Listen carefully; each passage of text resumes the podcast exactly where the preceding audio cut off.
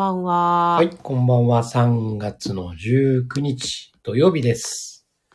昨日はすみませんでした。すみませんでした。あの、1000人が忙しくて気絶してました。うん。気づいたら日付変わってた。ね。うっかりうっかり。はい。お疲れ様です。お疲れ様です。はい。まあ、あの、今日は3月19日だね。うん。3月の21日は春分の日です。うん。うんと、まあ、宇宙的な話すると。宇宙の元旦と。元旦日ですね。というふうに言われてますんで、うん。えー非常にそれまでの間に、まあ、いわゆるその、年末ですかね。大掃除。そうそう、宇宙的に言うと年末なので、はい。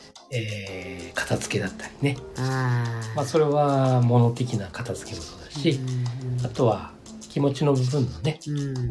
えーそういう片付けうん。というようなことをおしておくと、うん。非常に良い年をお迎えできるんではないかと。なるほど。はい。まさしく。うん。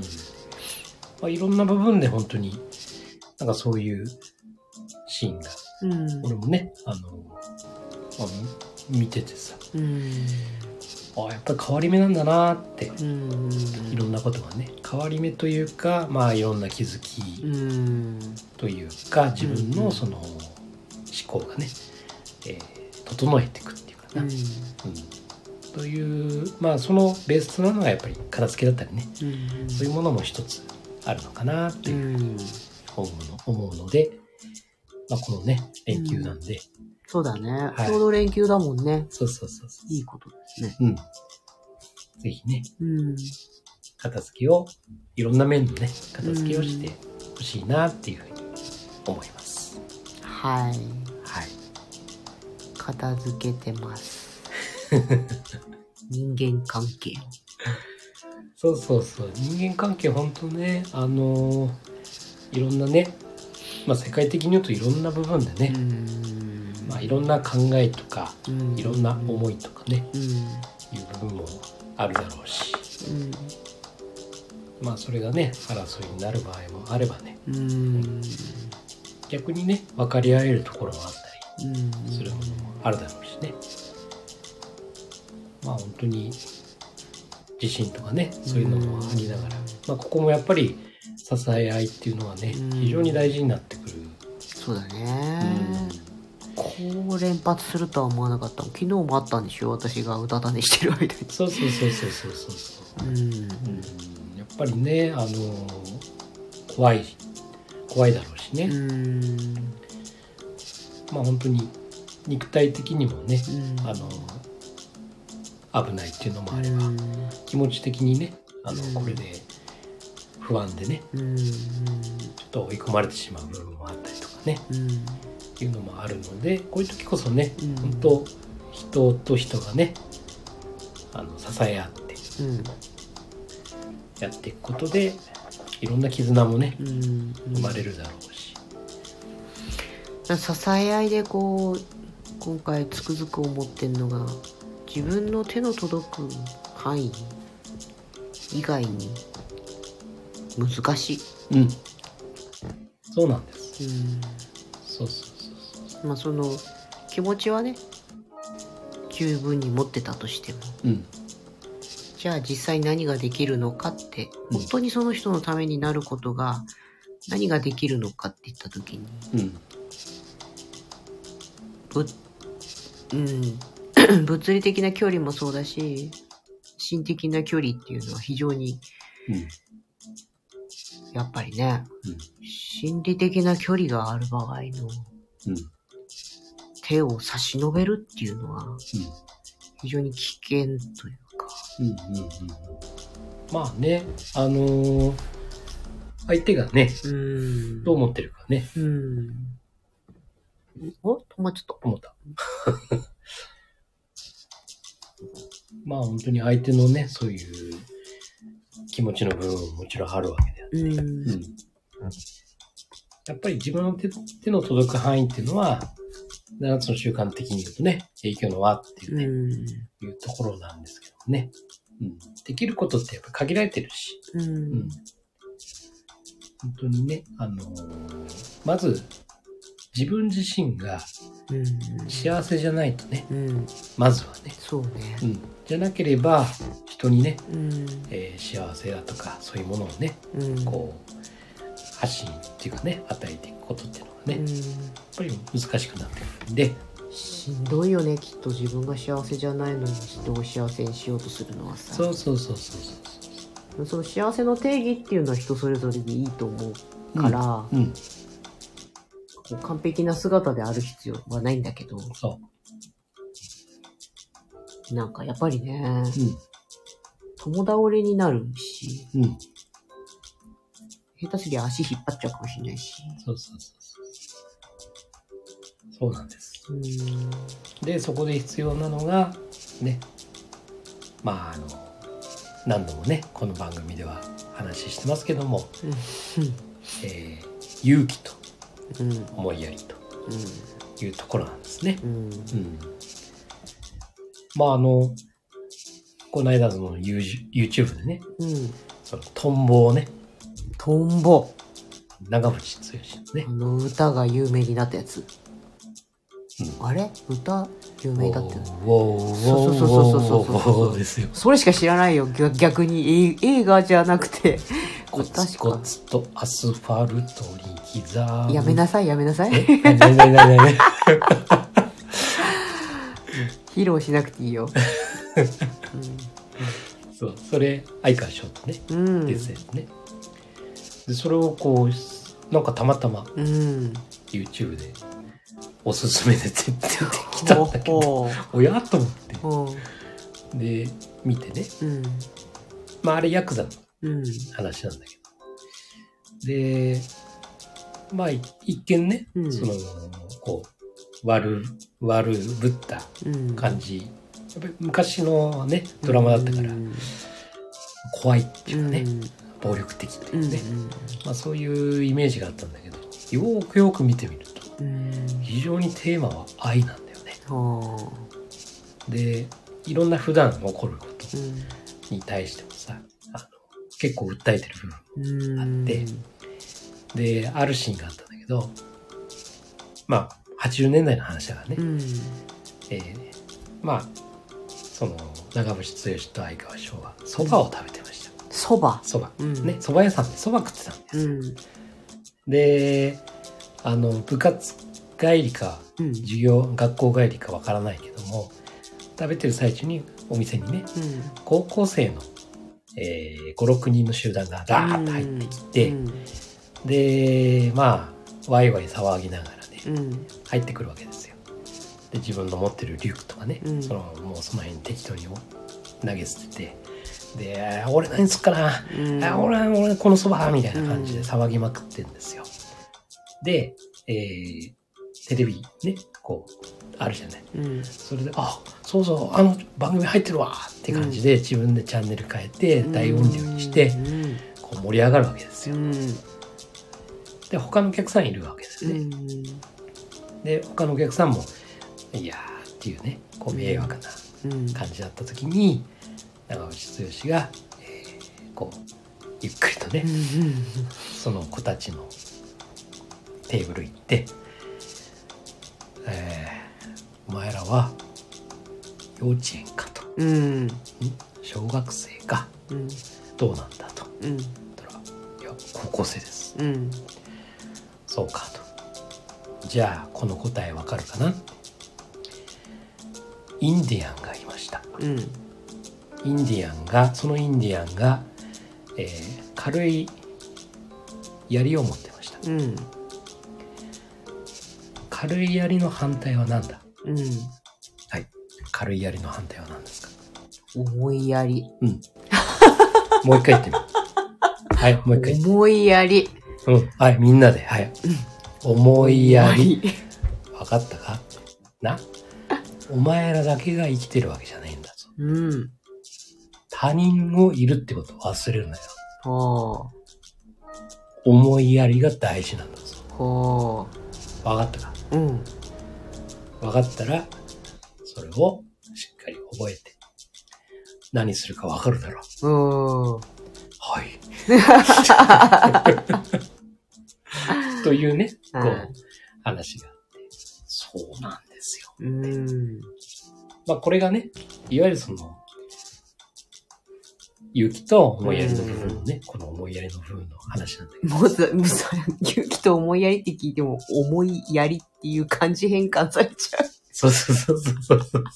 まさかのダジャレ？うん。そう。やっぱりですね、これはいつの時代でもね、うん。変わらずに、やっぱりこう、まあ、7つの習慣で言うと公的成功のね、いわゆる良い人間関係を作る。うん。そのための必要となるベースっていうのが、うん。この勇気と思いやりと、うん。それにね、お伴ってできる信頼っていうね、ところなんだけどさ。やっぱりいつの世も同じだよねって。うん。やっぱり自己主張するのはすごく大事だよ。うん。大事だし、ね、その自分が楽しむっていうのもすごく大事だし、ただ、ね、そういう発信、自分だけのことを発信するっていうのは、あくまでそれは自己中ということであって、ね、そこにやっぱり他者もいるっていうことを意識すると、他者へのね、そういう思いっていうね、そういうものを持つこと。うん。このことによって、他者と自分との関係が良くなるっていうね、うん。というのが、まあこれはね、あのドラマの中のね、うん。部分だったまあ本当にそうなんだよねって、うん。というね、あの逃亡を見てて、いろんなそういうシーンがあるんですよ。うん。そういう、まあ調子こえたね、こう若者とかに対してさ、ね、やっぱり年下でさ、うん。例えば警察うん。官がね、あの、見た目的にヤクザだからさ、うん。こう見下すんですよ。うん。ね、君ねって。うん。君何してんの仕事、みたいな感じでね。明らかに年下なんですよね。なのに、まあ、やっぱり君って、うん。ね、いいからいいから、君おかしいな、なんか怪しいよね、みたいな感じで難癖つけるわけですよ。まあそういうふうにね、見た目がこう、見た目っていうね、その偏見でさう、んそういう形で言うじゃない。うん。だから最初はずっと我慢してんだけど、いや、わかったと。で、降りて。君、君言ってるけど、うん。何歳だ？と。うん。うん。警察ってのは、そんなに、あれなのかい？って。偉いのかい？うん。人として。うん。というねう。ん。人を見かけで判断する。うん。これは偏見じゃないのか？うん。うん。何かしましたか、私は。うん。ね。あの、君。うん。どうなの。何にも思いがないよねって、こっちに対するね。ってね。というようなね、まあそこでパチンと叩くから、うん。またそれはそれで 悪いんだけども、やっぱりそういうね、うん。やっぱり相手へのね、そうだようね。ん、そう。まあこれもパラダイムの一つでね、完全にこいつは悪いやつだってうん。ね、うん。そう。というふうにね、パラダイムが、うん。ついちゃうと、えー自分というものを見失って、そのパラダイムで相手に対して接していくっていうね、うん。ほんとそこを覆すのは容易でないだよ。うん、なかなか結構ハードなうん、今週を過ごしたんですけど、うん、うん、まあ心理的にね。そうだよね。なんか、結論としては、まあ、7つの習慣をこの人の30年くらい前に、見せてあげたかったなと。まあもう手遅れだなっていうのが。まあ、自分がこう7つの習慣なり原理原則なりを腹落ちしててね。で、勇気と思いやりっていうその勇気を持って今回いろいろまあチャレンジしたうん、面があって、うん。もちろん自分の中には思いやりがあったと。うん、思いやりがある上での勇気を持った発言っていうことをうん。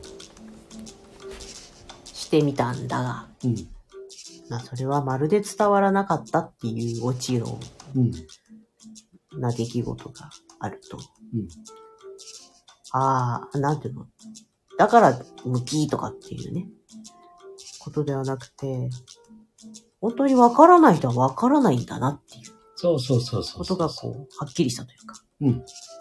だから、うん。ウィンウィンを考えるまたは No Deal っていうね、そうそうそうそう。この No Deal の部分なんですよ、うどうしてもしょうがないん。うん。相手のパラダイムってものがあるわけだから、うん。これが全部がね全部全員がさ自分だったらさうん。それはウィンウィンをねうん。確立しやすいんだけどうん。やっぱり人それぞれパラダイムがね、ある中でやこう思いやりと、うん。ね勇気を持ってで信頼もねうん。こう積み重ねながらうん。でウィンウィンを考えるっていうね、うん。はい行ったうん。だけどもうーん 伝わらん、やっぱダメでした。うん、これはノーディールというば部分もねうん。やっぱりこれはね多くにあるうん。うんあると思いますだからノーディールになっちゃったことを、相手を責めたり自分を責めたりすることはないわけだよ。うんそうそうそうそうそうそうしょうがない。そうなのもう、こればっかりは。うんでだってそう考えたいに人は変わらないしね。そうなの、まずもって。そうなのそういうのをこう、うん結構衝撃的に味わって、うん割とこう、ボロボロなんですけど、私。うんまあ本当にね、あの昨日、まあ、ちょっとねあのキャリアコンサルの方とね、うん。こう話して、もうその方はもう7 70近いのかな？うん。でまあ自分がね7つの習慣 J のねフうん。ァシリテートをやってるっていう話をした時に「7つの習慣知ってますよ」と、うん。えー自分が、まあ、あれは確か2 5 6年前かなーって、うん。あの本が出てで研修受けてって、でやっぱり自分たちも学んで、あれは本当にいいもんだとうん。でその後に J ってね、うん。あのできたの知ってたしって、まあ、これ子供の時からね、うん本当に伝えられたらいいもんだなっていうのは本当に20年以上前に、うん。うん、知ってましたうん。いやすっごいできる人なんだよねその人、おばちゃんなんだけどさ、やっぱりそういうものがベースとしてあるから、うん。でもその当時その彼女は、あのそのキャリアコンサルとかやってるわけじゃなくて、うん。大学の教授とかうん。やってる人だった、だからうん。全然ねあの、うん関係ないんだけども、でもやっぱりそういうのでうん。いろんな人たちと良い関係、うん。もしくはそのあこの人はこういう方なんだっていうね、そういうのがこう見えるようになるっていうかね、もしくは自分をこう高めていくそういう習慣うん。というベースになったっていうね、まあ話なんか久々にうん。大人でもねうん。知らないっていう人が実は多くて、うだよね。なんかああなんか会えたと思って。嬉しくてねそこね。あ会えたよ話し合う人と思って。で、まあ、俺なんかに全然先輩だし、ね、本当に出た当初から知ってるっていうところでね、うん。本当にまあ話を聞いてるとあやっぱり間違ってないっていうか、うんあの間違ってる間違ってないっていうかね、うん。あのやっぱりこれを身につけることっていうのは非常に人生にとってのね、プラスになるんだなっていうねふうに思えた、まあ、確認できたっていうのかな、うん。すごく良かったなと思って昨日ねだからもうやっぱりねそのおばさん結構はっきり言うんだよ。うん。分かんない人は分かんないからって。うん。うん。あのーだってその人そういうふうに思っちゃってるうん。うん。うん、だからもうそこに対してねうん。どんなにこう働きかけてもねって、難しいもんは難しい、うん。ただいつか気づいてうん。もらえればっていう思いがあるからまあ定期的にね、うん。話はしたりするけどそれでもやっぱり気づかない人は気づかないんだよねって、うんまあそういうのは本当にノーディールだよね。うんまさしくまあそんな話もね、昨日しててさうんですよねって。まあそれは企業の中でね。うんまあね、その企業の中のいろんな課題や問題。うん結局何かったらもう人間関係だよね。うん課題があるのは。うあの、ワークフローとかさ、んそれももちろんあるよ。うん。ルールだとかさ。うん。もちろんあるんだけど、結局その職場の中の個々の人、うん。そしてその関係性、うんもうそこばっかりなんだよね、話聞いてると。だから本当に、やはりこの7つの習慣のさ、本質っていうのは、うん。良い人間関係をさ、うん。作って、そして自分のね、望む未来にね、していくっていうさ、で、自分の人格も深めていくっていうさ、ことなので、うんああ、まさしく、やっぱり企業にぴったり合ううん。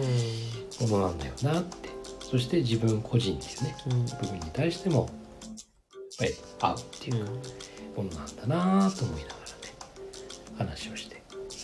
結局だって会社ってね人で動いてるもんだから、うん。一つ一つの細胞みたいな形でうん。うん人がいるわけだからね、細胞同士がうんうまくね連結していないと。そうそうそうそう。だから本当に会社もそうだしうん家族もそうだうし、ん。えーまあいろんなコミュニティね、うん。まあ学校もそうだし、うん。まあ本当に共通点ってたくさんあるんだなって、あるね、だから無理やりね例えばこの間もさ豚の心臓移植した人結局亡くなっちゃったじゃん、うん。それの是非は言わんけども、うん。あ無理やりいけると思ったことでさくっつけ合おうとしてもうん。やっぱり無理なもんは無理っていううんうんうんところをね。うん。だからどんだけ血がつながっていようが、うん。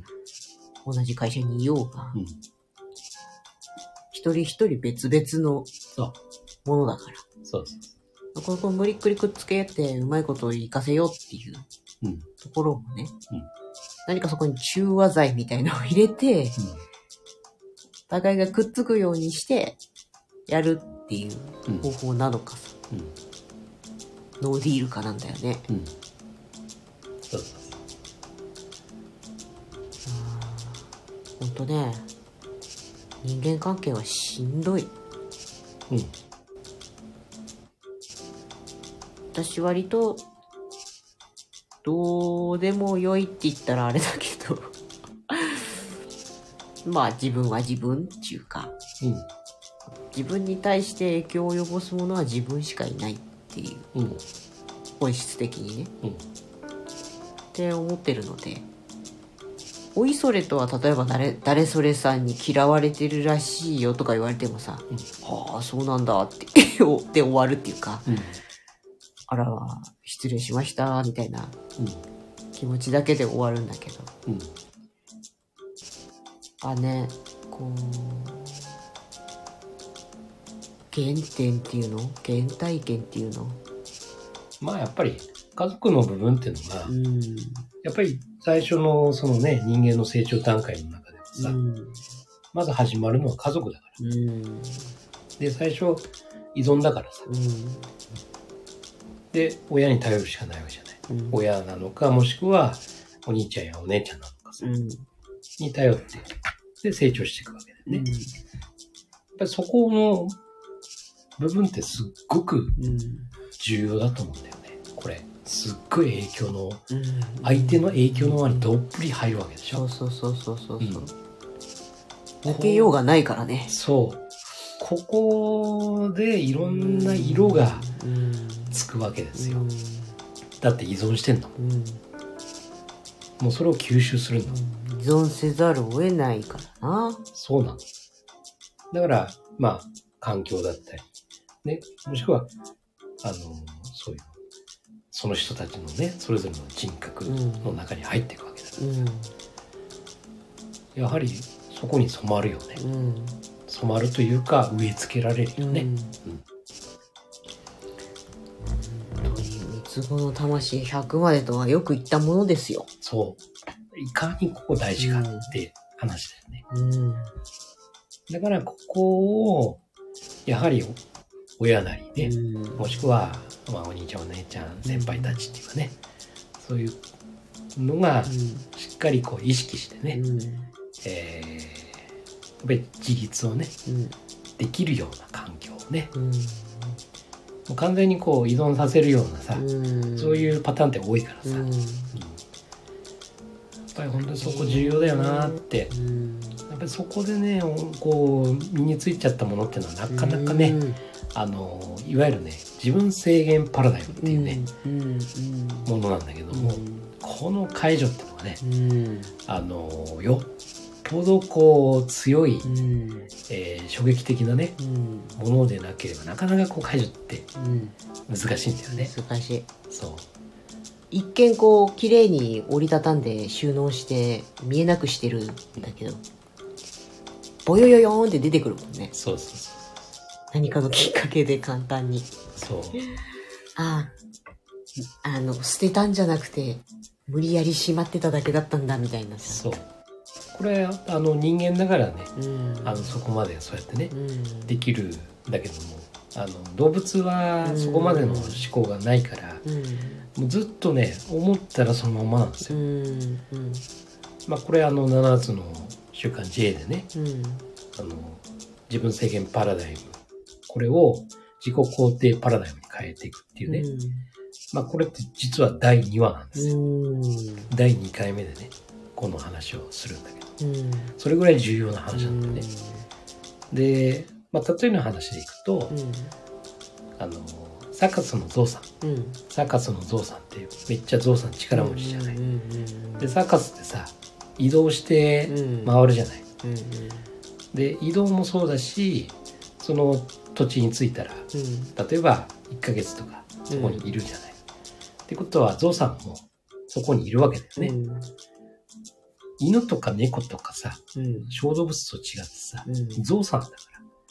ゾウさんどうやってねうん。あの外に逃げないようにするか。っうん。ていううんうん。ところの質問なんだけどさ。まあ大抵はさでっかい檻うん。を作ってその中に入れるとかさっていう話になるんだけどうんでもサーカスでうん移動して何度も何度もそんなでっかい檻なんか作れないじゃない。ね、家を壊すぐらいの力あるんだからさ。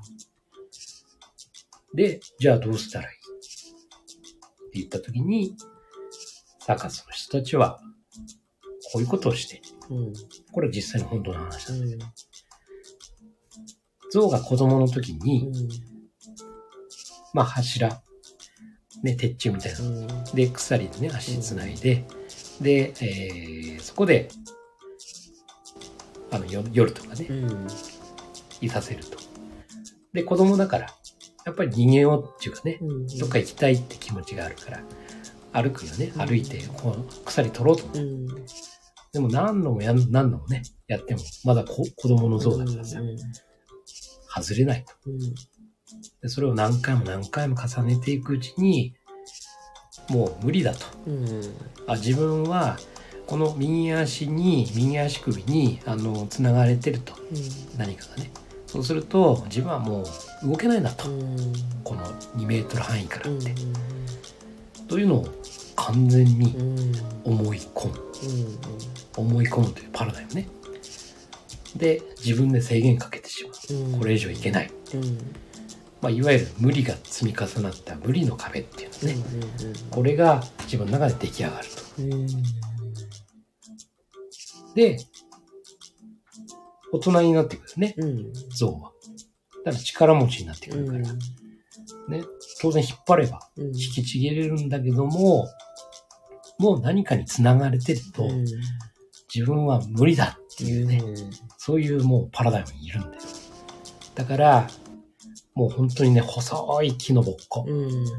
を地面に刺して、細い紐、うん。普通の紐、人間でも引きちぎれる紐、それを足にこう、くくりつけて、お休みってやったら、全くそこから動かない。繋がれてるって思って、逃げられないと思って。これがじ自己、自分制限パラダイムかかってるっていう状況なんですね。それぐらい強いうん。ものなんだよね。うん。だから子供の時にそういうものをかけられるとう、んもうなかなかそれを解除するのは大変っていうね。暗示だよね。そうなんとうん。あ、おまべりくさんこんばんあ、はこ。んばんは。そうなんですよ。うんだそれぐらいパラダイムってのが非常に強い力を持っているうんねことを、えー大人が知ってるとうん。考えるよね。考える。うん。何か指導する時でもさう、ん。考えるよね。考える。うん。いやーほんとねだから自分もいろいろあったのでやっぱもう反面教師だよね、うんうんまあ、それは良かったなとうん思ったりもするけどうん非常に心的ストレスっていうのはこのね40超えてもさいろいろあってから30年以上経ってもなおうん。まだ蓋を開けたら鮮明に出てくるその自分制限パラダイム。うん。恐ろしいよ。そうだね。うかつなことはできないよ本当。そうそうそうそう。途中からですがよくわかります。ありがとうございます でだからさ、ね、俺もね、うん。えーちっちゃい頃からさ、うん。あなたは大器晩成型だって、ああそうそう。ね、そう言ってた言ってたそれね。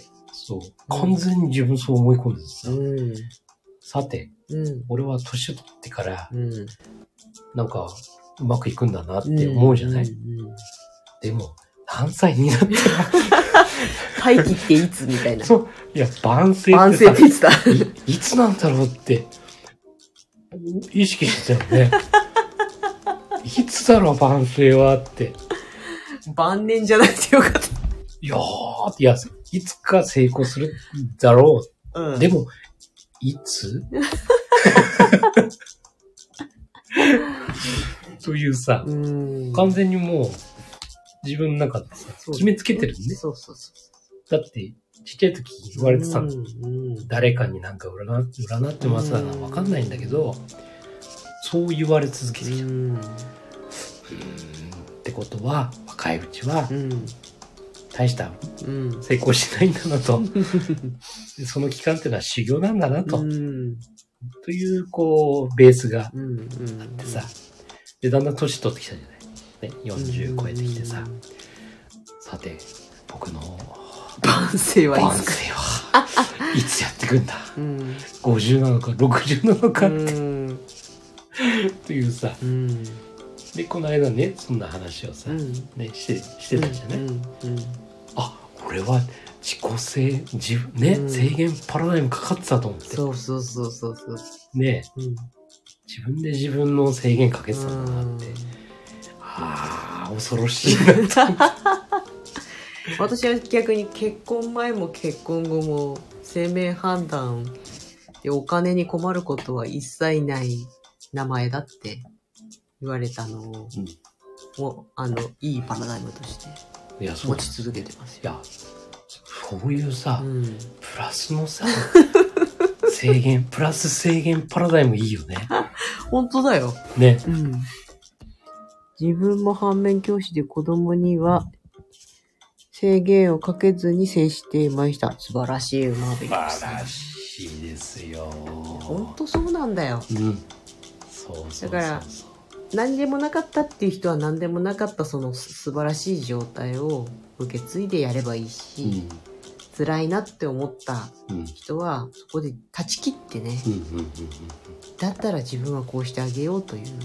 じゃないとさ、こうやられたんだからこうやり返してやるみたいなあの中学生の先輩後輩みたいなさ。あの関係？伝統と呼ばれる。そうそうそう。俺らも先輩にやられたんだからお前らにやるんだみたいなさ、ちょそうそうそう。っと何言ってるかわかんないって思ってたけど、う。あれはね、よろしくないじゃない、うん。うん。そうよくさ、こう、負の連鎖はそうなるって言うじゃないの。うん。例えば、貧しい家庭の子は、うん例えばいい学校とかに行けない、良い教育を受けられないから、結局また貧しくなるみたいな。うん。そんなのもさ、完全なる制限パラダイムに。かけられてるよね。そうそう何を言うとるんですかと思うよ。そう。そうそうそうそ関係ないよって。う。ね。本人のやる気次第です。ね。当時はそういうことをしてました。あ？あれか？ああ中学生の時？やあられあ、てたんだからお前らやるんだっていうやつ？不良だ。よくないぞ。不良。う不良だったんだ。ん。うん。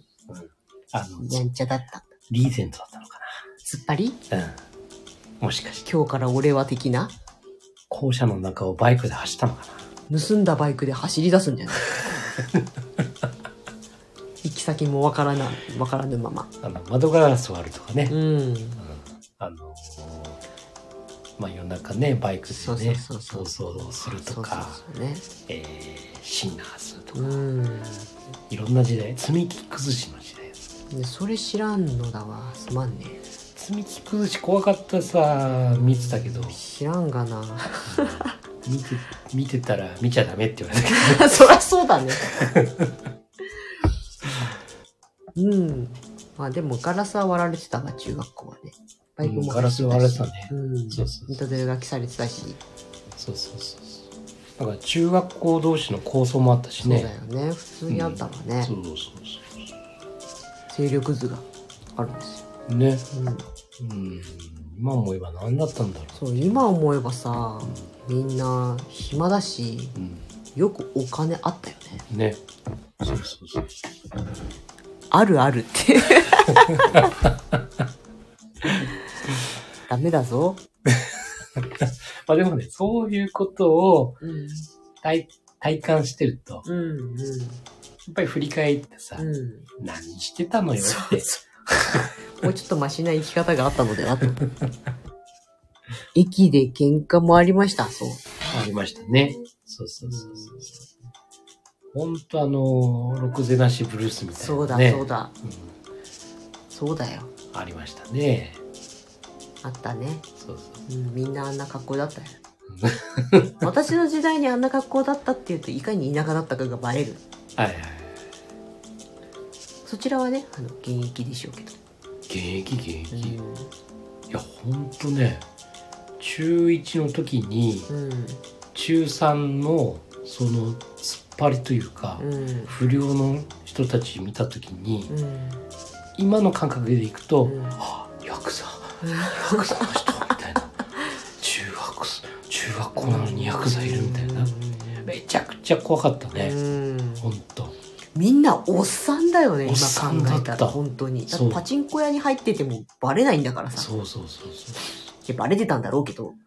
そうなの。うん。すごかったね。うんほんとほんと。もうガタイはいいし、そうそうそうそう。みんなパンチパーマとかそうさ。そうそう。もう常になんか担当を持ってそんな感じだったよ。あ、そうだうね。ん。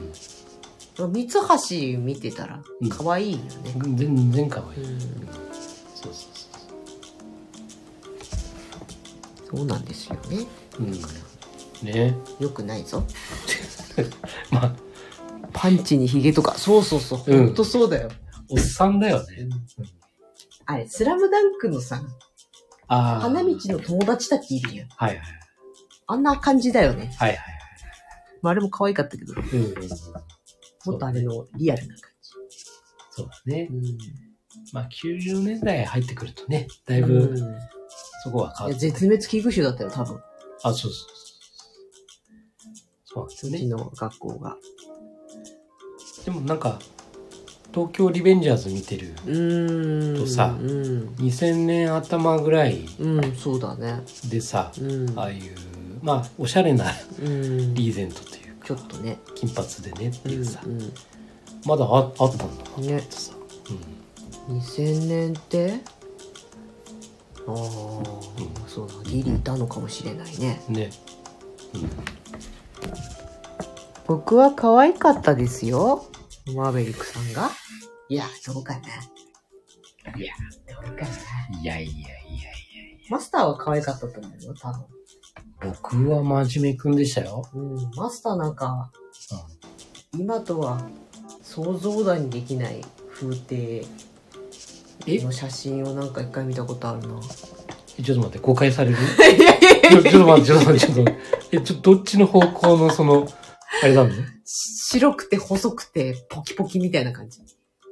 そうです。焦った わ。さては、思い当たる節があるな。ないないないないないないないない。全然ないね。このまんまです。本当にね、あの、割割と、うん。今のその、ほら、今のさ、若いね、学生のうんうん、例えばだよ。今のその中学校とかうん高校のエリートなんだけど悪いやつっているじゃうない。ーん。ね？うん。表に出てこない。はいはい。ね？あれあれけエリートではなかったけど、あは。いい人に見える。うーん。けど、悪いやつ。影で、あー、タジこ悪ね。ういたずらしてるっていうう、ーん。うん、感じだったかな。はいはいはい。だから誰にも疑われない。本当に。これは俺のの才能だなって。いい人に、いい人映えするの。そうそうそうそうそうそう。というのがね、あの、割とちっちゃい頃から、はい。見た目でいい子だって思われるんですよ。パラダイムですよ。んどっちのパラダイム？俺？いや、あ相手だよね。んそうそうそうそうそう。俺はいいわ。そう。というね、パラダイムがいっぱいこう、あっったんで、ああ、得だな、自分と思って。そう。だから、ね、あのーそれこそ、スキー場の話ね、前しましたけど、あれやってもね、あの、疑われません。疑われるっていうか、謝、すいませんでしたってこう、ん謝ったら許してくれるっていうかね。うんそう。よくない？え？え？どっちにしろよくない？うん。僕はメンズノンノとか読んでましたし、だって。おおしゃれ。おしゃれさん。おしゃれ。え全然読まなかった。田舎だしね。うん。コロコロコミックだった。いやいや、まだ読んでんのか。高校とかになって読んでんの？高校の時は、タッチですよ。タッチ？タッチと、愛しのエリああ。漫画ねはあ。歌じゃないよ。あったよね、うちに。あった？あったんじゃない？え？持ってきてない？いや実家から。うち？うん。でなんかないない。あれ？そうだっけ？ないない。ホットドッグプレスとか、みゆきとか、あ何の話かわかんない。ーみゆきは読んでた。うーん。ああ。もう漫画ばっかり読んでた。うーん。うん。もう常に授業中、うんもう単行本の回しうん。読みで、うん。うん。次、次みたいなうん。感じ。はい。それが日常的なここ？高校。ああ、しょうもないね。進学校に？そうですよ。行ってたくせに、進学校の落第組？落第が、ね。落第組。そう。あの頃、まあ本当にね、携帯も何もない時代だし、遊ぶことってね、本当に限られてて、うん。まあゲームセンターは流行ってたんだけどね。うん。で、学校の中で何やるってうん。いうところで、うん本当に、あの、カードゲームとかさ、うん。あの、えーもしくは石炭ストーブだったんで、うん。えーポップコーンね、うん。ポップコーン作る、あの、やつでね、あの、おやつ食べながら。あの、銀色の手ついたやつ？そうそうそうそうそうそう。ね。で、カードゲームこう、トランプだよね。うん。ポーカー、ポーカーが流行ってたのかな。うん。で、そこで、まあ、あのやったのが、仮想通貨作った。へえ。あの、紙でね、うん。ノート切って。うん。で、この通貨、仮想通貨っていうか、うん。どっちかというと地域通貨では。地域通貨、地域通貨。それを作って、で、あの、レートがね、うん。円に換算したら、ほこれのう。うん。100分の1みたいな感じで、うんうんで、それをこう、監禁所とか、その、生徒でね、役割作って、うん。発見所とかさ、作ったりしてさ、そういうのやってたさ。すごいね。なかなかインテリジェンスな。そうそうそうそ為替相場で変動しないです。う。うん、それはなかったな。素晴らしいって言われたよ。そう。そういう銀行業をやる子とかいたりして。まあ、生実進学校だからねうん。うんみんな頭脳はそれなりにあんだ。うん。そうそうそうそうそ一応。う。そう。で、それをおしゃれに作る、デザインする人おとかね。もう完全に手書きだよね。うん。でも上手い人もいた。うん。で、それを作る人だったり、管理する人だったり。シナジーじゃん。いや、ほんとね、シナジーだったよす。ごいなうんただのカードゲームじゃない。うん。そこには。ね、勝負にまずね、うん。やっぱり勝負したいからうん。勝ち負けね。うん。それを明確化するための、うんそういう通貨。そうね。そう。それを作り出して。ん。で、そこに、やはり、本当のうん。価値うん。というものがないとさ、うん。本当の勝負できないからさ。まあ、賭けポーカーといえばそうなんですね。うん、そうそうそうそう。大きな声では言えないが。そうそうそう。なんか犬が喋ってます。びっくりした。僕ら普通に現金でやってました、だって。いや、こらこらこらこら。うん。あのーそうしたかったの。うん。お金がなかった。仮想通貨でまずは。そう。そうなの。お金なかったんだよ。うん。残念ながら。いいじゃん。青春じゃん。うん。そうそうそう。だって貧乏だったんだもん。いいですか？うん。私のお弁当のね、あら、トラウマ発動。僕のお弁当のトラウマの話。僕はそこから、この食材だけは、うん。絶対にダメだもんね。見た瞬間に、昔のそのね、うん。思い出してしまう。フラッシュバックしちゃう。そうそうそう。というね。いや、涙ぐましいよ。痛ましい事件だよ。大大事件だよ、それ。聞いてください。はい。マスターの悲劇のお弁当。ででん。一体何が？ね、あのー割とシンプルなお弁当が多かったんですよ。はい。うちはね。いいね。あのー例えば、生姜焼きがね、うん。の肉がさ、うん。こ米の上にの、ドンドンドンドンって乗っかってる。うん。で、それでおしまいっていうよう。ん。まあ、そういうお弁当が多かったんだよ。うん。で、まあ、ある日さ、うん。こう、パカってうん。開けたら、まずご飯が見えて、うん。あ、なんかおかずが見えねえなと。最初、あ、おかずないのかなって一瞬 思ったんだけど、うん。で、おかずのゾーンに、おかずがあったんだけど、おかずがないんですよ。おかおかずのゾーンに何かあるんだけど、うんおかずがないんですよ。怖い怖い、ちょっと。ウマベリックさんは椎茸だって言ってるけど。椎茸も嫌いなんですけどね。もっとびっもっとくりした。すごいものが入っていた。そう。何かなと思ったら、うん。なんか骨なんですよ。うん。骨。骨が入ってるんですよ。あの、ご飯8割。ね。こあと骨なんですよ。えこ、これって、あ、み、見るからに魚の骨なんですよ。え、何このぶっとい、ぶっとい骨なんだよね。え、どういうことなんだろう。み、身はどうした身はって。俺、身がないんですけど。で、うん。わかんなかった、最初。うんうんうん。食べれるのかどうかもわかんないよね。うんうんうんいやー、と思って、食べたよね、一応ね。うん食べ物なんだろうな、と思って。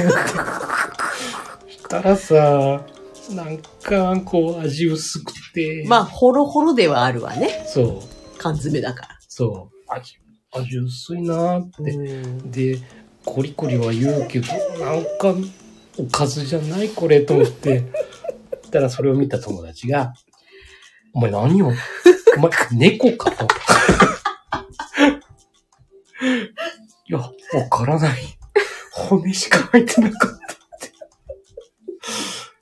いや、かわいそうだな、お前って。めちゃくちゃその時に、めちゃくちゃいろんな人から、みんなにおかずを。おかず。ものすごい豪華。骨のおかげで。そう。ものすごい引き寄せでしたね、あれはね。ご飯の香り付けですね。そう。で、その後ね、あの、親にね、骨しかなかったよって。って言ったら、鮭の中骨だよ。え、ちょ、ちょっと待ってって。それ、それ何ですか？え、缶詰であるじゃん。鮭の中骨って。それ、ダメだった？って。ダメ、ダメに決まってるでしょって。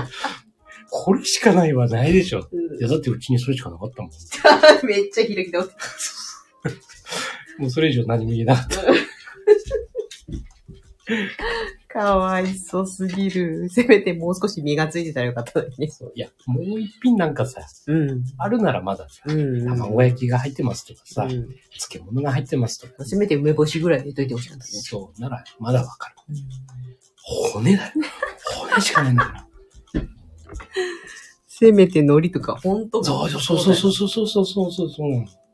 ね思いやりないなって。うん。うん。すごいね。そう。ビビった。すごい。うん。それからあれだもんね。缶詰の骨物はダメだもんね。なぜ存在するのか。いや、カルシウムが取れるんだよ。身をつけようよ。身を。もうだって娘とね、缶詰コーナー行くたびに、あ、これだよって言って。うん。そう。うびっくりした。ん。うん。まあ、ね。うん。いい経験は。そうですね。はい。まあさせてきましたけど。そんな苦労した日々があっての今ですね。いや、ほんとね、ご飯はね、うん。うん。美味しいもの食べよ 本当だ。う。ね。あのー、本当に食べるものはね、大事。大事。うん。うん。だからね、オムライス食べたい、美味しい。うん、美味しいオムライスが食べたい。そうね。うん、いろんな、ね、300種類ぐらいあるオムライスを。そ1日1オムライスで、ちょうど1年賄える感じじゃない？う。ね。それね、食べたい。うん。うん。僕の夢の一つです。そうですね。はい。はい。楽しみにしていいよ。はい。私はドレッシング一緒に頼むかうん、うん、うん。そうね。ら。うん。あの、ある日突然ね、うん。あのーお店行って、うん予告なしでね、うんうんうん。お店に行って、うん二人でね。うん。で、マスクしてるからわかんないじゃん。そうだね。ね。で、オムライス頼んで、うん。でその場で、この、カバチャンネルを、あ、言ってたね。そ公開録音う、。公開録音。いきなり、はい、こんばんは。俺はそれをね、うん、やるんだね。夢の一つとして今、思い描いてます。オッケーオッケはい。ー。楽しみだ。はい。ありがとうございます。突然行くんです。いいね。そその時中骨出さないように。頼んだ方がいい。うん。あの、出てきたらビビるね。バレてたは はい。い。そんな感じで、すいません幼少期、ええ、ええ幼少期の、はいあの、記憶は大事だから、重々気をつけようぜっていう話でですね。そうなんです。うんはい。はい。パラダイムのそうです。押し付けには要注意という。そうですね。はい。いい、いい締めですね。もうありがとう1時間近く喋っちゃったんじゃん。申し訳ござほいません。ぼ中骨の話だよ。えー、中骨だったり、えー、ね、いそう、突っ張りの話だったり、うん。えいつもいつもすみません。ー、えー、80年代の話をしてしまいました。よくわかりません。はい私、79年生まれなんで、70年代は変わりません。おかしい。そんなこんなで、はい。今夜もありがとうございました。はいありがとうございました。ではでは、あなたの人生の主役は、あなた自身です。おやすみなさ。はいい、ありがとうございました。